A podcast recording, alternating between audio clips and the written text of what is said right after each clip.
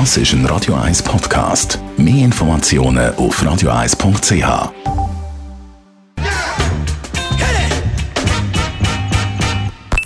Die Morgenkolumne auf Radio 1 präsentiert von Autop und Stützliwösch. Seit über 50 Jahren Top-Service und Top-Autowösch. Achtmal in und um Zürich. Ciao, Bakti, guten Morgen, Elmar Ledergerber. Guten Morgen miteinander. Wir wissen ja alle, Menschheit und wir Individuen, aber die Menschheit auch als Ganzes ist immer grossen Risiken ausgesetzt. Viele kann man bewältigen, viele kann man kontrollieren, aber andere nicht. Und von diesen vier, die man offenbar nicht kontrollieren kann, äh, sind die gefährlichsten die. Das erste ganz klar mal der Donald Trump.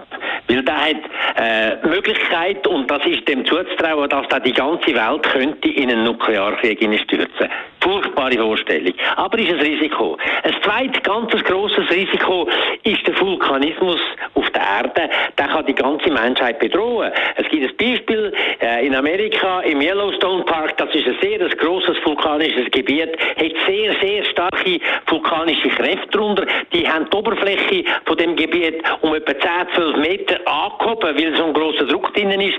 Und das explodiert etwa all 200.000 Jahre.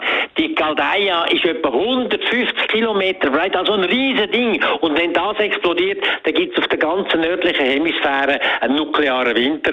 So sind wahrscheinlich Dinosaurier gestorben, so wird der grösste Teil der Menschheit auch sterben. Das ist ein grosses Risiko, da kann man nicht viel machen.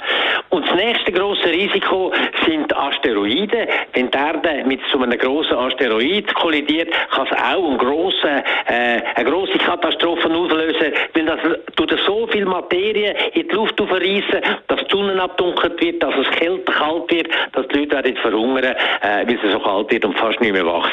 Und die vierte sind tatsächlich die Viren, die Viren, die wir noch nicht kennen. Zum Teil kennen wir sie auch und wir haben das schon mal erlebt mit den ganzen Vogelgrippengeschichten. Sie können sich erinnern, vor etwas mehr als zehn Jahren, wo die, äh, die Hysterie fast um die Welt umgegangen ist, wo Roche können Tamiflu verkaufen für Milliarden, obwohl man nicht einmal gewusst hat, ob es etwas nützt.